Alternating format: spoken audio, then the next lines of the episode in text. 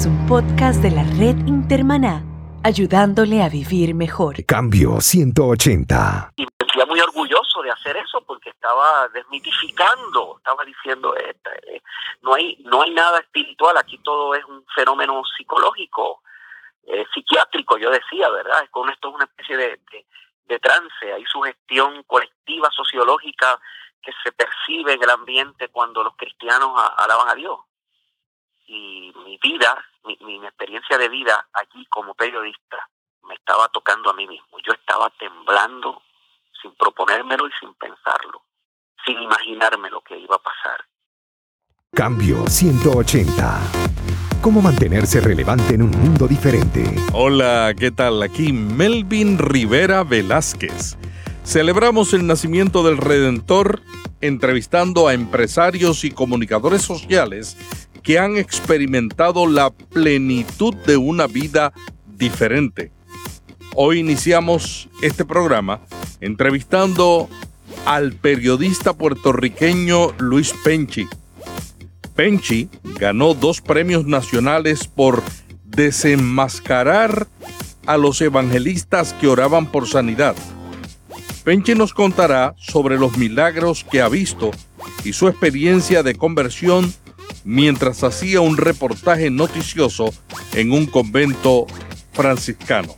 Luis Penchi trabajó conmigo en la emisora Radio Iniciativa hace muchos años, donde él era el director de noticias y yo era el gerente de la emisora. Esta edición de Cambio 180 es auspiciada por cristianos.com. Cambio 180. Luis, ¿qué pasó hace dos años en el convento franciscano de Indiana?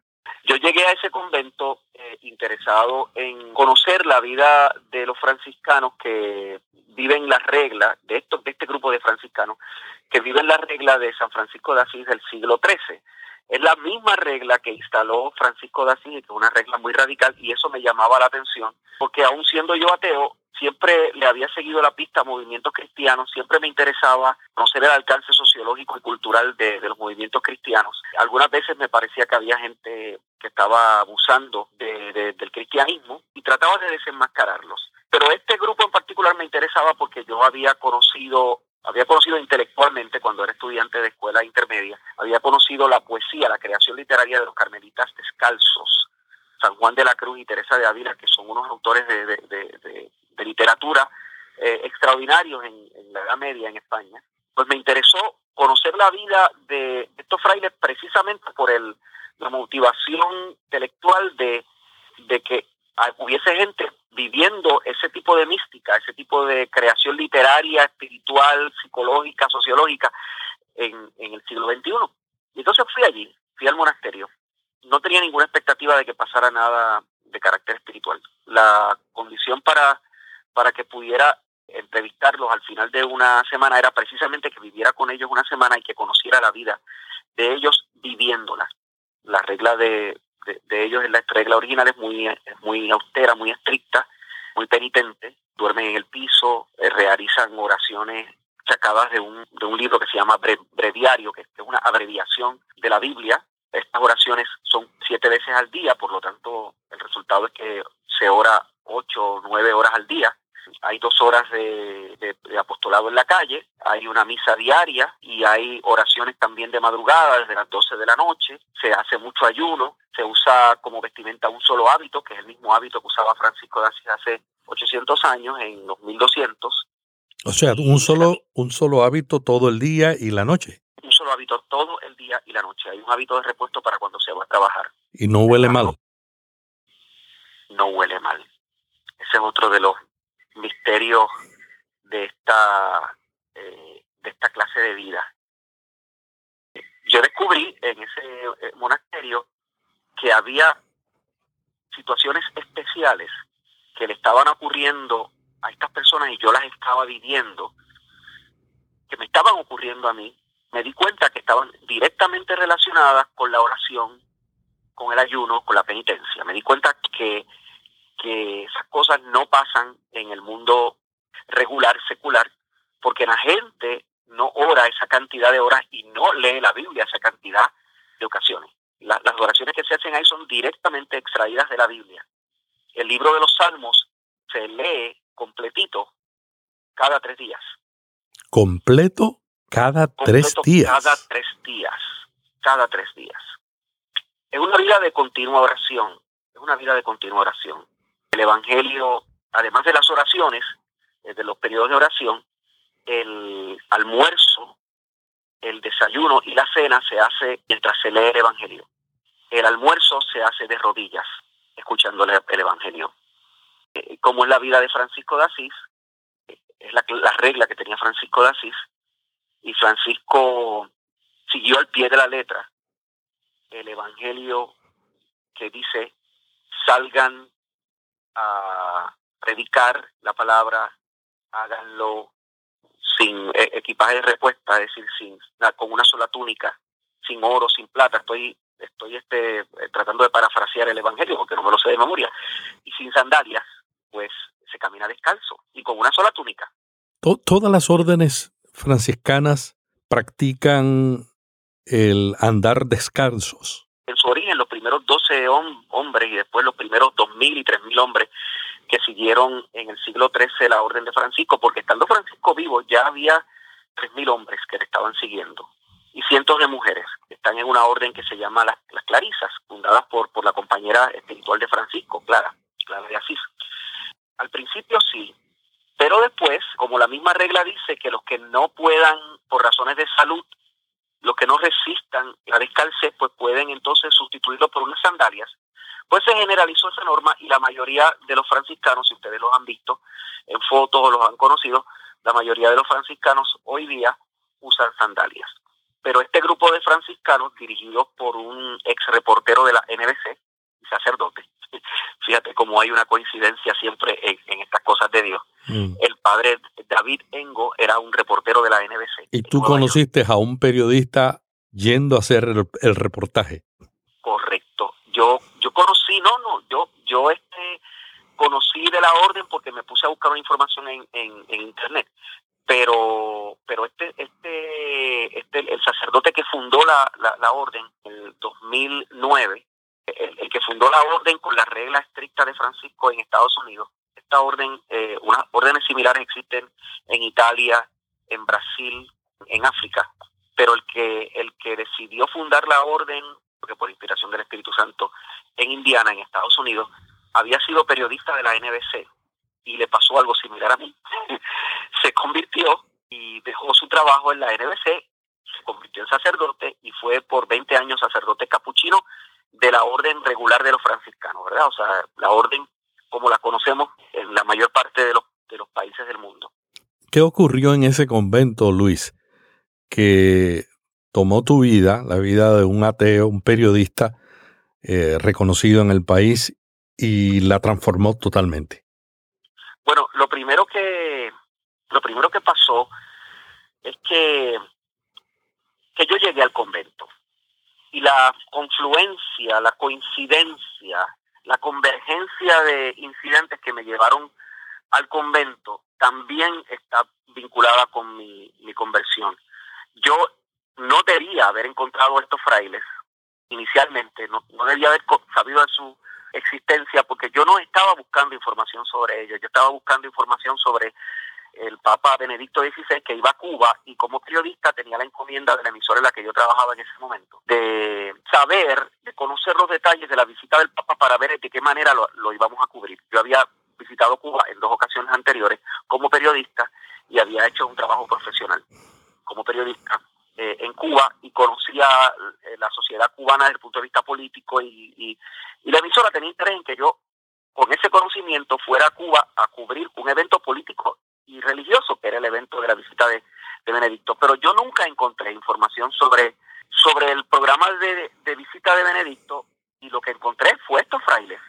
Buscando a Benedicto, encontré estos frailes que habían tenido un contacto con Benedicto en una ocasión anterior con motivo de la Jornada Mundial de la Juventud en España.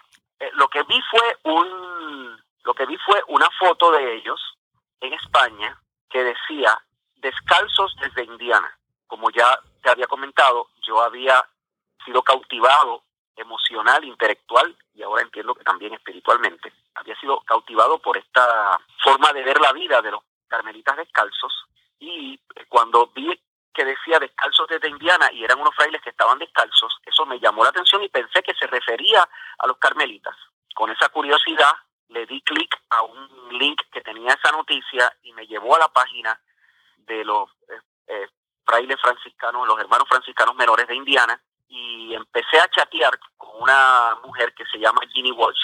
Esta mujer es una de las creadoras del canal de televisión, es un genio de las mm. comunicaciones. Empecé a hablar con ella por internet, empezamos a cartearnos por internet, ella mostró, ella dio, se dio cuenta del interés que yo tenía, me dijo, yo creo que tu interés es mucho más que periodístico, pero ven y ve, eh, ven, ven para que veas, creo que te sorprenderás. Y me invitó a asistir allá por la condición de que viviera la vida como ellos para eso tenía que vivir la vida como si yo fuera un candidato a fraile. O sea que tuviste que leer los salmos cada tres días. Sí, estuve una semana, así que leí los salmos, leí el Evangelio, canté en latín, leí en latín, empecé a entender latín. Pero tú no hablas latín.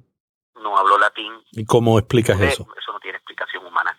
Empecé a entender perfectamente el inglés antiguo, que es el inglés de Shakespeare, mm. el que se usa también en parte de las oraciones. Tiene eh, explicación un día me invitaron, segundo día concretamente, me invitaron a, al, al, apostolado que ellos hacen en la calle. Participé con ellos en, en, una cosa que a mí me pareció una locura, que era caminar por el pueblo. Ellos estaban descalzos y yo también. Ellos no estaban en su, en su convento, sino que estaban esa semana. Curiosamente, la semana que yo fui para allá, debían estar, en lugar de estar en el convento, eh, tenían programado estar en un lugar al sur de Indiana que se llama South Bend y es una parroquia que se llama igual que la parroquia y el colegio en donde yo descubrí a los carmelitas descalzos, San Vicente. Cuando yo llegué a San Vicente en Indiana, al sur del, del, territorio de Indiana, al sur del, estado, e, ese fue el primer impacto que tuve, ¿verdad? Mm. Dije, yo estoy de vuelta en San Vicente. San Vicente de Indiana yo había estudiado en San Vicente de Paul de Ponce. Estoy en San Vicente en una parroquia, en un templo parroquial que tiene la misma estructura que San Vicente de Paul en Ponce, mm. de forma redonda, como si fuera un, platillo volador. O sea que tú creciste en la iglesia católica. Yo crecí en la iglesia católica, pero me convertí en ateo. Mm. Estuve siempre rodeado de cristianos, pues trabajaba contigo, era ateo estaba, estuve siempre rodeado de cristianos. Bueno, pues ese fue el primer, ese fue el primer choque que tuve. Eh, la primera cosa yo dije, qué coincidencia, que estoy en San Vicente, que la parroquia se parece, que en San Vicente fue que yo me enamoré de este de esta idea de, intelectualmente esta idea de esta mística de entregar todo hasta los zapatos mm. eh, y que y que yo estoy de vuelta en viendo esa vida que siempre me estuvo curiosa viendo la vida que produjo la, la, belleza de, creación artística literaria que es la, poesía de Teresa de Ávila y de San Juan de la Cruz. Y la estoy viviendo con mis, mis propios ojos. Y, esto es una casualidad, ¿verdad? Entonces, siguiéndote con el relato de lo que pasó el día que fui a, a, predicar con ellos, les dije, pero ¿cómo vamos a predicar aquí? ¿Cómo ustedes van a predicar aquí con esta, estos hábitos que ustedes tienen puestos? Eh, que parecen de terroristas, ustedes, ellos están barbudos, Ustedes parecen terroristas barbudos, están descalzos, son las 12 del mediodía, la temperatura está en 110 grados, la cotejé en mi celular, está en 110 grados, este pavimento está muy caliente, esto es una locura. Eh, ¿Y qué le van a, decir ustedes a esta comunidad que ustedes no conocen? Una comunidad mayormente protestante, de raza negra, muchos de ellos que son blancos, con, con estas barbas que parecen terroristas, están descalzos y tienen estos hábitos. ¿Qué es esto? Eh, esto no, no, no tiene sentido. Y ellos me dijeron, no, no se preocupe hermano, que Francisco de Asís decía que cuando uno fuera a predicar, si fuera necesario que hablara, ¿cómo van a predicar sin hablar? Esto es una locura. Pero yo me tiré a la aventura de hacer esto descalzo, estuvimos dos horas y media caminando. Y cuando ellos pasaban por ese vecindario en South Bend, por esa comunidad, por las calles, por las avenidas, la gente se les quedaba mirando con curiosidad Muchos se acercaban, preguntaban, ellos decían, pues estamos aquí para orar, y mucha gente oraba. Hmm. Protestantes, eh, evangélicos, pentecostales, católicos y no creyentes se ponían a orar con ellos. Y, yo decía, pues qué cosa más curiosa es esto, la gente está dispuesta a orar en la calle con unos desconocidos. Y entonces yo los acompañé, se me quemaron los pies, terriblemente. Mm.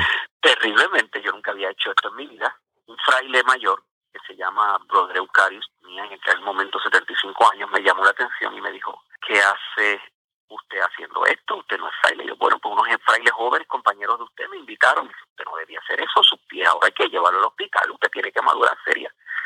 Y los frailes se asustaron, me tomaron por un brazo, se arrodillaron conmigo y comenzaron una sesión de alabanza al Señor. Allí arrodillado, yo sentí el Espíritu Santo sobre ellos y sobre mí. Y en cuatro minutos mis pies habían sanado. Wow. El día anterior yo llegué al convento de San Vicente, a la parroquia de San Vicente. Como tenía que seguir la vida de ellos, fui a la misa. Eh, la tradición y, el, y la doctrina de la iglesia dicta que uno debe confesarse para poder acceder al sacramento de la comunión. Confesé una confesión 40 años donde tenía que confesar las cosas que había hecho hasta con Melvin Rivera. no, con Melvin no hice nada malo, pero una confesión de 40 años en donde yo traté de resumir lo que yo entendía que había hecho mal en mi vida. Es como cuando uno, hace una cosa así, es como si uno se preparara para, para morirse, ¿verdad? Porque está 40 años. Mm. Y yo hice un examen de conciencia bastante justo y lo confesé. Mucha gente, yo sé que muchos hermanos cristianos que, que quizás nos están escuchando piensan que eso no debe hacerse así. Yo creo que la gran belleza que tiene este proceso es que uno se vacía, es que uno analiza bien cuál ha sido su vida y está dispuesto a decirlo. yo hice esto y esto, a un desconocido. Imagínate tú y yo en inglés, mm. haciendo estas cosas. Pero sentí una gran liberación haciendo eso. Y después fui a la misa, pero con ninguna expectativa de que pasara nada especial. La misa me pareció bellísima. Estos cantos gregorianos en latín, estos hombres verbalizando la Biblia y las palabras de la liturgia católica, esta recreación de la del ofrecimiento de Jesús en la cruz, todo esto me pareció bellísimo, me cautivó. Yo estaba como en las nubes. Y llegó el momento de la comunión. La teología católica dice que el cuerpo y la sangre de Cristo es lo que está allí presente, no es mero símbolo. Yo recibí la comunión y tomé vino y me arrodillé y empecé a temblar, de pies a cabeza, pero sobre todo internamente. Mi temblor fue tan fuerte que sacudió el banco en que estaba arrodillado, banco de madera. Rechinó el banco todo el mundo se me quedó mirando. Seguí temblando así 15 minutos después de la misa y acudí al padre David Tengo, que es el director de la orden y el fundador de, esta orden. Le dije, padre David, yo creo que voy a tener que llamar a un médico, porque yo me imagino que la emoción me ha dado un derrame cerebral. Yo sigo temblando y él me dijo, no se preocupe hermano, que esto es el Espíritu Santo el Espíritu Santo. Entonces, que el Espíritu Santo es vengativo. Porque yo he sido por 40 años ateo y he tratado de, de hacerle la contra al Espíritu Santo en actividades católicas y en actividades evangélicas. Yo iba a las actividades de, de Ávila, a las de Jorge aquí a las de hermanos bautistas, a las de hermanos evangélicos y de hermanos católicos, para tratar de desenmascarar lo que estaba pasando allí. Luis, una vez tú te ganaste un premio por reportajes que desenmascaraban los milagros de los evangelistas. ¿No es así? Yo, yo me gané dos premios. Me gané dos premios del Oasis Press Club. Y me sentía muy orgulloso de hacer eso porque estaba desmitificando, estaba diciendo, eh, no, hay, no hay nada espiritual, aquí todo es un fenómeno psicológico, eh, psiquiátrico, yo decía, ¿verdad? Con esto es una especie de trance, hay sugestión colectiva sociológica que se percibe en el ambiente cuando los cristianos alaban a Dios. Y mi vida, mi, mi, experiencia de vida allí como periodista, me estaba tocando a mí mismo. Yo estaba temblando sin proponérmelo y sin pensarlo, sin imaginarme lo que iba a pasar. Y un día después había caminado descalzo, me había quemado los pies me había sanado los pies en tres minutos. Ese mismo día que fui a, la prédica, fui a un convento de hermanas franciscanas que tienen una regla similar a la de los hermanos franciscanos menores, de hecho están en la misma familia franciscana, con el mismo director espiritual. Pero estas hermanas estaban discerniendo si se quedaban enclaustradas, si decidían hacer una vida de oración 24 horas al día. Esto mismo que yo te he explicado, de la lectura de los salmos, la lectura del evangelio, la lectura de las eh, de las epístolas de los de los de los apóstoles, todo eso todo el día, sin salir, todo el día. Cuando yo vi estas hermanas, algunas más maduras, otras más jóvenes, eh, algunas postulantes todavía en el proceso en que no son hermanas y no están no, no, tienen los votos y pues, por ejemplo pues lucen su pelo y, y, no se no se cubren todo el cuerpo cuando yo vi eso yo dije estas mujeres son tan hermosas están sonriendo todo el tiempo como los frailes eh, caminan descalzas pero no se ensucian sus pies tienen esta devoción y esta entrega al arrodillarse horas y horas son encantadoras yo me enamoré de ellas porque qué mujeres parecen de otro planeta.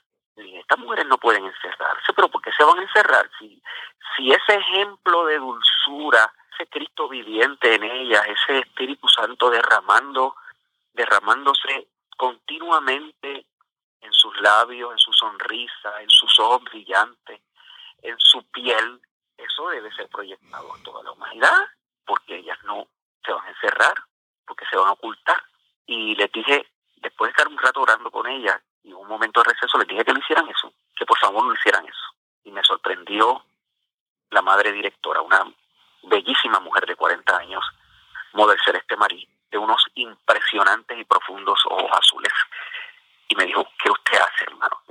yo estoy aquí de visita, yo soy periodista y estoy dándoles mi opinión. Y ella me dijo, no, nuestro propósito principal en la vida es orar, porque la oración es importante y porque mientras más se ore, mejor es para nosotros y para la humanidad. ¿Usted tiene alguien por quien debamos orar?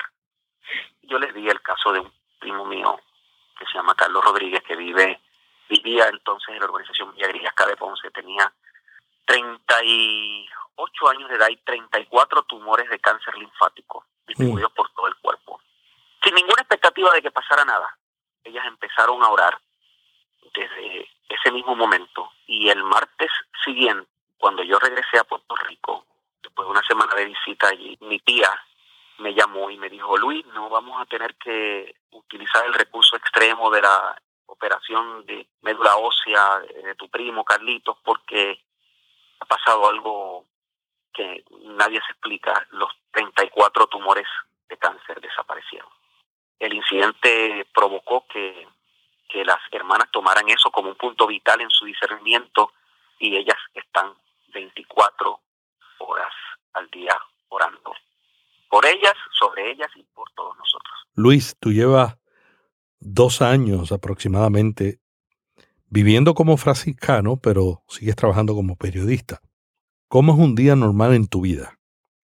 ¿Qué haces, ¿qué haces que muestra esa transformación que has tenido? y cómo amarras eso a tu vida de periodista. Bueno, debo explicar que he estado, estuve un año vinculado directamente a los frailes, la mayor parte de ese año eh, usando un hábito, por unos cuantos meses metido en el, en el monasterio, salí de allí por razones de salud, he salido varias veces por razones de salud, y estoy ahora en el estado de la Florida eh, trabajando como periodista interesantemente en una emisora evangélica. El 1170 AM y el 1160 AM son emisoras propiedad de la Iglesia del Calvario. Tienen una programación que en gran parte es seglar, transmite noticias y, programa, y programación de interés. Orando, me voy a misa, eh, hago el programa de, radio. Cuando tengo la oportunidad de estar eh, en Lisbon, que es un lugar que eh, visito con frecuencia, porque mi compañera pues trabaja allí, en, en pues voy al, al, a la capilla del Santísimo, donde está expuesto el Santísimo, y estoy, estoy varias horas orando. Del, de la internet saco las oraciones diarias que hacen los, los franciscanos y las hago. Participo semanalmente en un círculo de, de, oración carismático allí mismo en la parroquia de, de Gano poco dinero, realmente no, no, tengo un salario como los que tenía antes en Puerto Rico. Tengo una vida modesta, camino descalzo la mayor parte del tiempo, no uso hábito en este momento y tengo el privilegio de tener no solo experiencias extraordinarias dentro de la Iglesia Católica, sino muy frecuente contacto con hermanos evangélicos, con bautistas, con pentecostales, con gente de la Iglesia Evangélica Unida, con discípulos de Cristo. Yo me he dado el privilegio, que no merezco, de, de conocer al pastor Marcial, de conocer conocerte a ti, de conocer a Samuel Pagán, de, tener como amigo al pastor general de la Iglesia de Discípulos de Cristo en, Puerto Rico, de, ser amigo muy cercano del pastor Wilfredo Estrada, de ser amigo del pastor episcopal, del, del obispo episcopal David Álvarez. En fin, Dios me ha puesto bien cerca de hermanos cristianos, no católicos, con los que tengo una comunicación estrecha y cuando me invitan a sus cultos y actividades voy. ¿Cómo te recibieron los líderes evangélicos que en una etapa de periodista tú de, cierta manera perseguías, ¿no? ¿Cómo te recibieron cuando se enteraron de tu conversión a la fe cristiana? Pues el primero que me, recibió con, con, mucho cariño fue un amigo mío que se llama Jaime Medina, que es abogado y trabajador social, y que estábamos juntos en la universidad en Movimiento de Izquierda, y que siempre después que terminábamos una reunión universitaria, se ponía a hablar conmigo de filosofía y siempre me hablaba del Espíritu Santo. Este hombre, que es hoy día de la Iglesia de Discípulos de Cristo, en aquel momento era pentecostal, era la Iglesia Pentecostal de la cantera, la primera iglesia pentecostal de Puerto Rico, y creo que de las primeras de América Latina. Cuando yo me di cuenta de que la forma en que Jaime Medina me hablaba del Espíritu Santo era una forma sincera, honesta, no era una fantasía, sino que revelaba toda la verdad. Y cuando me di cuenta que se puede tener, como él tenía y tiene, profundidad en el conocimiento de, de las ciencias sociales, del derecho, pero además tener profundidad espiritual, yo empecé a llorar y decidí visitarlo a, a Jaime en su casa. Cuando llegué, desde el portón, le dije, Jaime, estoy aquí 40 años después. Me has enviado quizás más de 30 postales navideñas cristianas y nunca te he contestado. Así que me has enviado decenas de emails y no te había contestado. Pero vengo a ofrecerte eh, mis disculpas, vengo a que me, me perdones y a decirte que tenías razón. El Espíritu Santo existe, se manifiesta, es una realidad profunda, inmensa, ancha, densa, indescriptible. Jaime estaba en el balcón de su casa, ahí mismo se arrodilló, me dijo, he estado 40 años orando por este momento. Ahí empezó a peregrinar de Jaime y yo juntos. Él asistiendo a actividades de la Iglesia Católica y yo asistiendo a actividades de la Iglesia de Discípulos de Cristo y volviendo a su antiguo templo pentecostal en la cantera de Ponce. Ese fue yo creo que el recibimiento realmente, después del que me dieron los, los frailes, ese fue el primer recibimiento que yo tuve dentro del cristianismo. Me lo dio un pentecostal. De ahí en adelante, eh, cada vez que él me presentaba a sus hermanos pentecostales y, a los evangélicos, hubo una relación de verdadero amor, de mucha aceptación, de mucho cariño, de mucha tolerancia, de saber que como católico, pues yo pienso en unas cosas y creo en unas cosas en las que no todos los cristianos creen, de aceptación del carisma cristiano de penitencia, de una gente que vive así desde hace 800 años, que son los franciscanos, y que a veces no son bien entendidos de la Iglesia Católica, por la Iglesia Católica y tampoco por la Iglesia Evangélica, pero ha sido una, una experiencia enriquecedora, profunda, y además he visto unas similitudes y unos paralelismos espectaculares. Dios me ha dado el privilegio de, ver eso.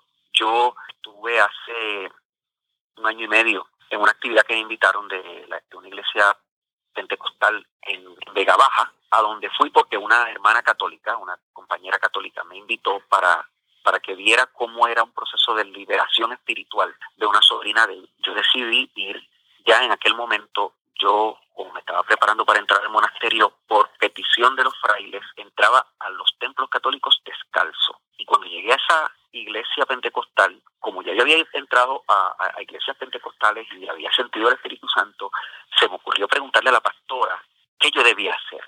yo no quiero ofender a esta iglesia. No sé si entro con zapatos si la ofendo porque estoy diciendo que esto no es una iglesia. Y si y si entro sin zapatos si la ofendo porque voy a parecer que estoy tomando esto a broma o que estoy tratando de imponer un estilo. Y la pastora Lucy Pérez me dijo ¿cómo usted sabe que yo predico descalza y que mis hermanos lo hacen? lo hacen también se descalzan. Y Dios me llevó exactamente a ese lugar. En ese lugar vi el ejercicio de liberación profundo genuino y auténtico. Mm no es fantasía, no es un chiste, no es una broma, no es magia, es real. Y allí oraron por mí, yo sentí el Espíritu Santo. Y cuando terminó todo el proceso ese del culto, ese día, la hermana, la pastora me invitó a, a ver unas mejoras que estaba haciendo en la iglesia. Y esta mujer, ella y su esposo, están con sus propias manos reconstruyendo el templo, descalzos, como Francisco de Asís y Clara. Mm. Y yo le dije, hermanos, ustedes son Francisco y Clara, el Señor hace 800 años puso a Francisco y Clara Ceres, que ellos eran católicos. Ustedes son pentecostales. Pero es el mismo Dios. Es el, mismo Espíritu Santo. Es el mismo Espíritu Santo y es el mismo Dios. Después de eso, quedé obviamente muy impactado. Me fui a mi casa en Bayamón y por la carretera, en el celular, llamé a, a mi hermano y director espiritual, Ángel Marcial, el obispo Ángel Marcial. Y le dije, doctor Marcial, ¿Usted sabe de alguna iglesia pentecostal en Puerto Rico? Porque usted fue obispo de esta iglesia aquí en Puerto Rico, ahora está allá en la Florida.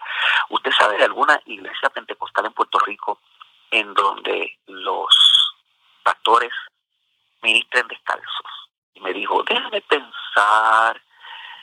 Sí, yo creo que hay una nada más. Es en Vega Baja. Yo le dije, Marcial, en esa estuve yo.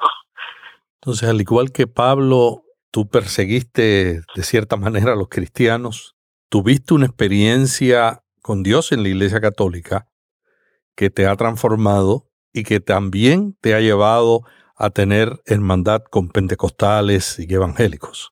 Así mismo es, así mismo es. Un momento en que, en que, en que yo creo que el Espíritu Santo nos está animando a, a eso, no a mí, sino a todos, porque hemos conocido con mucha emoción y, con mucho gozo y mucha alegría como el Papa Francisco se ha acercado a los pentecostales, a los evangélicos y a los líderes de la iglesia ortodoxa y a los anglicanos para decir es un escándalo que nosotros no estemos unidos. El enemigo no es el que tiene una interpretación teológica diferente. Correcto, no lo es. No lo es. Además, muchas de esas diferencias son salvables, a veces son asuntos semánticos y, creamos a veces unos y otros, creamos unos dogmas eh, inalcanzables y unas diferencias eh, irreconciliables cuando, cuando a veces son unos asuntos semánticos y unos asuntos de interpretación intelectual y nos olvidamos que la verdadera esencia del cristianismo es la vida en el espíritu. Así es. Luis, Estamos en una generación donde el ateísmo ha seguido creciendo. Se dice que la nueva generación del milenio, los jóvenes de 18 a 30 años, son espirituales, pero no creen en Dios, no creen en la iglesia, no creen tampoco en los líderes. ¿Qué tú le recomendarías a los sacerdotes y pastores que oran, quieren alcanzar a una generación joven que cada día se inclina más al ateísmo? Precisamente la vida en el los jóvenes no, no van más a la iglesia y, no comparten más eh, eh, la vida cristiana, porque muchas veces ven la vida eh, cristiana como consecuencia de un proceso cultural, de una rutina tradicional, como parte de un fenómeno en que la gente va a la iglesia por costumbre no necesariamente por convicción, no hay profundidad en, lo que se hace. En la iglesia católica, sobre todo, se hacen muchas cosas, se, rezan muchas oraciones por rutina, y como papagayo, y no ni se escucha lo que se está orando, lo que se está rezando.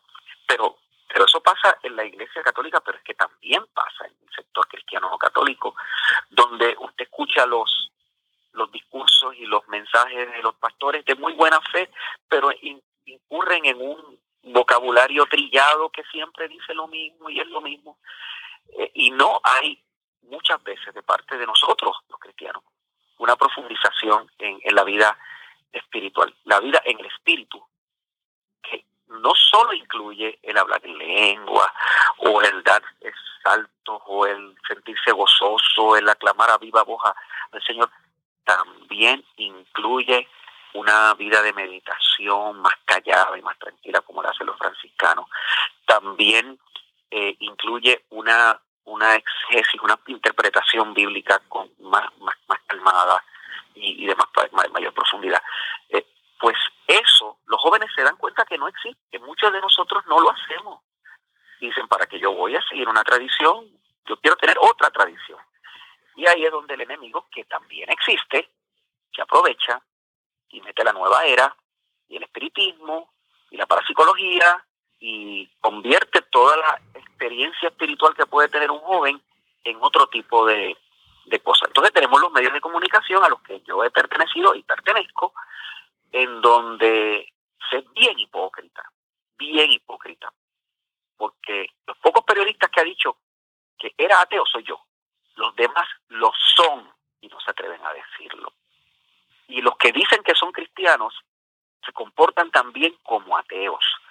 Y hay una un, total eh, desapego a la visión cristiana del mundo, a la, a la visión cristiana judeocristiana occidental, porque eso está pasado, porque eso está fuera de moda, porque eso es superstición, y no se quiere nunca, los periodistas quieren usar ese tipo de lenguaje o ese tipo de referencia, pero estamos muy dispuestos, los periodistas, hemos estado muy dispuestos a, adoptar modalidades orientales, a hablar de yoga, a hablar de meditación trascendental, hablar de las virtudes del hinduismo o del budismo, que las tienen esas virtudes, pero es que esas suenan como exóticas, interesantes e intelectualmente plausibles, y las cristianas suenan como anticuadas y arcaicas.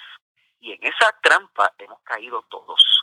Todos los que están en los todos los que estamos en los medios de comunicación hemos caído en esa trampa. Y si no pongas, ponte tú a pensar en la cantidad de programas que se hacen en Puerto Rico y en Estados Unidos, con faquires, magos, adivinos, parapsicólogos, al fin de año. Ahora se acerca la época en que tendremos un montón de, de, de programas con predicciones y eso nos parece que es maravilloso y que es espectacular y, eh, y que es este, eh, interesante y exótico, pero nadie quiere hablar del misterio de la encarnación.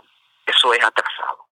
Nadie quiere hablar en los medios de cómo todo un Dios se convierte en un pequeño bebé. En estos días yo tengo una nieta nueva. Es la cosa más hermosa del mundo y también la más tierna y delicada. Uno pensar en que un Dios que hizo todo lo que existe existirá está dispuesto a encarnarse en una criatura tan frágil, a que eso no le metemos cabeza, a que no lo pensamos en los medios de comunicación. Eso es la Navidad, no es, no es otra cosa, es esa. No es comprarse más ropa, ni poner bombillitas, ni poner árbol. Esa es la Navidad pues de eso los medios no hablamos. nuestros medios son ateos.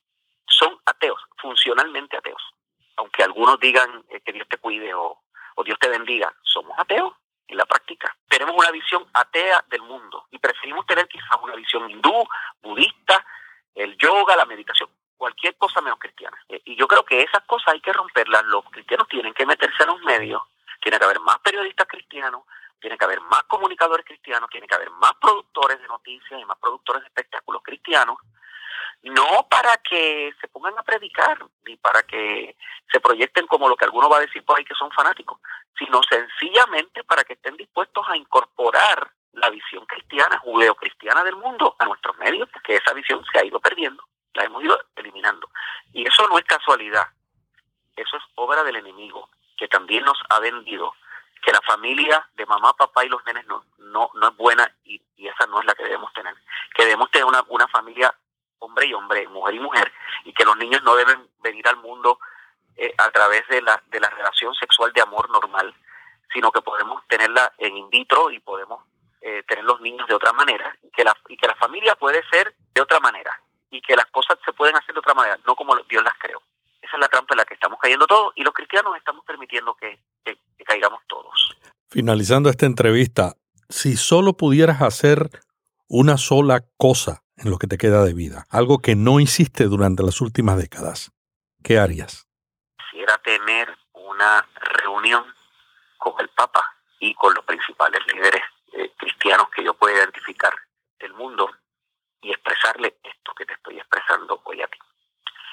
Tratar de, por lo que está pasando el mundo desde la perspectiva de los medios de comunicación. Muchas gracias, Luis. Cambio 180. ¿Cómo mantenerse relevante en un mundo diferente?